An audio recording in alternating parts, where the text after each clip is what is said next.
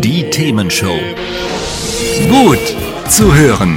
Gegen Langeweile. Herzlich willkommen beim Themenshow Podcast. Habt ihr uns schon abonniert? Wenn nicht, wird's Zeit. Ihr findet unseren Podcast auf podcast.themen-show.de. Und jetzt viel Spaß mit unserem heutigen Thema, das direkt aus unserer Radioshow stammt.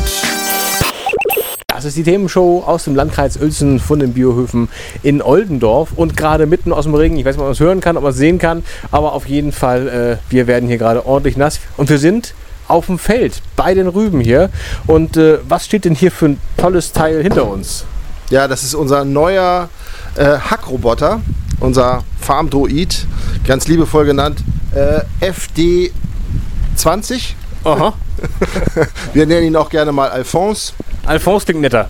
Ähm, jetzt ist die große Frage: Hackroboter klingt nach einem Küchengerät. Was macht das Ding? Nein, er hackt unsere, also es ist speziell jetzt für Zuckerrüben eigentlich entwickelt und er sät unsere Zuckerrüben aus, merkt sich dann, wo er die äh, Saatgutkörner abgelegt hat und äh, hackt dann, und das ist das Tolle, in der Reihe zwischen den Pflanzen äh, das Unkraut. Also, was wir vorhin gehört haben, was man eigentlich nicht von, mit Maschine machen kann, sondern nur von Hand, weil man es eben nur sehen kann, das kann der dann maschinell tatsächlich. Ja, das kann er. Okay. Und äh, das Ganze geht dann äh, vollautomatisch, ja? Das geht vollautomatisch und hier per äh, sauber äh, selbstgemachten Strom sozusagen äh, bewegt sich der Roboter dann langsam, ganz langsam übers Feld, also weniger als 1 km/h. Deswegen ist er überhaupt auch in Deutschland zugelassen und äh, hackt dann zwischen den Reihen, das was wir früher auch schon oder bisher einfach mit, mit Schlepper oder Trecker und Hacke gemacht haben. Aber das Neue ist eben, dass er auch in der Reihe hacken kann. Zwar nicht alles, aber große Teile davon. Also man muss auch noch ein bisschen Handarbeit reinstecken.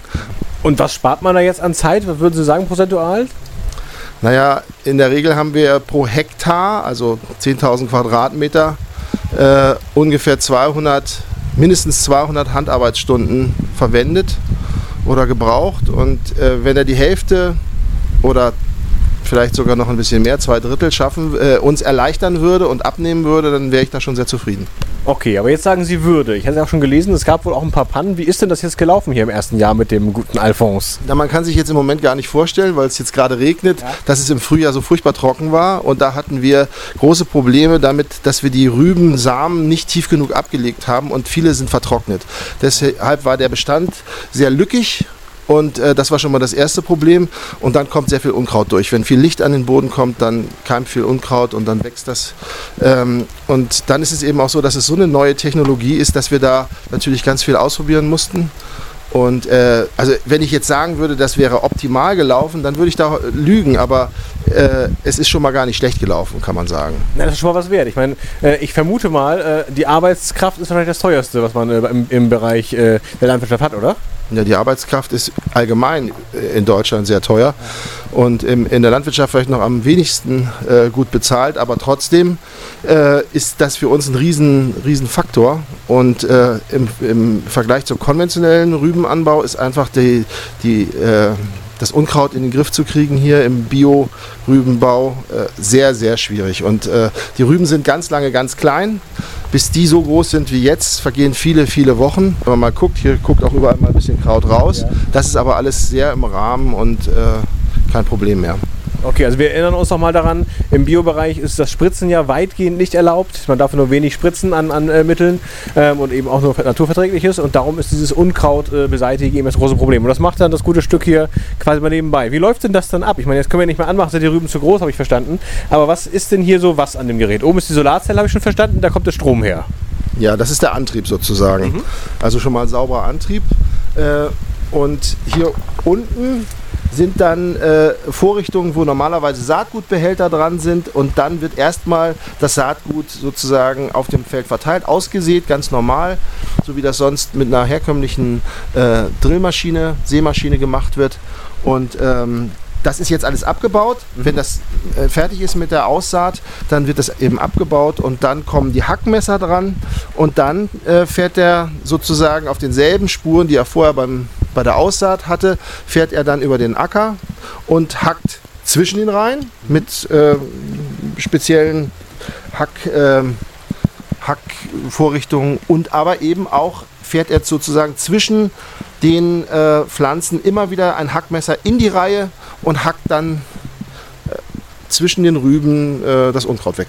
Das heißt, der muss ja unheimlich genau wissen, wo er gerade steht, weil der wird ja nicht äh, gucken können, was ist jetzt eine Rübe und was ist Unkraut. Der muss es sich ja wirklich merken. Und zwischen diesen Rübenpflanzen, hier ist ja maximal, also 40 cm Abstand würde ich schätzen. Nein, 18 cm. Ach, noch weniger. Achso, da fehlt eine. Ah, ja, okay. Aber okay. schon mal sehr gut geschätzt. Also 40 cm kommt schon sehr nah dran. Wenn noch die in der Mitte da stehen würde, dann wären es knapp 20. Also 18 cm sind die hier abgelegt. Ganz exakt. Mhm. Und ähm, weil der Roboter sich äh, sozusagen über GPS über den Acker bewegt, also gesteuert wird, äh, merkt er sich in einer eigenen Cloud. Jeder hat ja heute eine eigene Cloud, Ja. Alphons auch. Die Alphons Cloud. Genau, da merkt er sich, wo er die Rübenpillen abgelegt hat, also die Rübensaat und weiß dann ganz genau, überall wo keine Saat ist, äh, kann ich hacken. Was gibt es denn sonst noch für, für maschinelle Hilfsmittel? Also ich habe mal was von selbstfahrenden Traktoren gehört, die auch GPS haben und alles mögliche. Gibt es sowas in der Praxis auch oder ist das eher so ein Feldversuch auch mal gewesen? Also das haben wir natürlich nicht, aber äh, auf den Messen und in der Fachpresse und so weiter gibt es, äh, da wird man natürlich schon, schon darüber informiert, was es da alles gibt. Also Maschinen äh, dürfen, ohne dass sie irgendwie außenrum eingezäunt sind und gesichert sind, speziell äh, in Deutschland nicht fahren bisher. Und er ist eben so langsam und hat außenrum äh, so einen Anfahrschutz, wenn er sich also ganz langsam irgendeinem Gegenstand nähert. Das könnte ja ein Reh sein, was irgendwo verletzt liegt, oder es könnte ein Kind sein, was hier auf dem Acker steht, oder es könnten wir beide sein und bewegt sich da ganz langsam drauf zu und dann schaltet er sofort ab, wenn er einen Widerstand hat. Ja, Also quasi hier unten diese Leine, die man, vielleicht sieht man die so ein bisschen im Bild, ich kann es gerade nicht genau sehen, wir sind ja auf YouTube auch zu sehen. Äh, wenn man hier so gegendrücken würde, dann würde er jetzt im Live-Betrieb sofort abschalten und sagen, nee, da ist irgendwas, das will ich nicht. Okay, verstehe. Dann würde ich sagen, gehen wir schnell wieder irgendwo, wo es überdacht ist, ins Trockene und dann sprechen wir mal drüber, wir haben schon einiges auch ein bisschen rausgehört, über äh, Herausforderungen äh, in der Landwirtschaft allgemein und speziell im Biobereich. Gleich nach der Musik.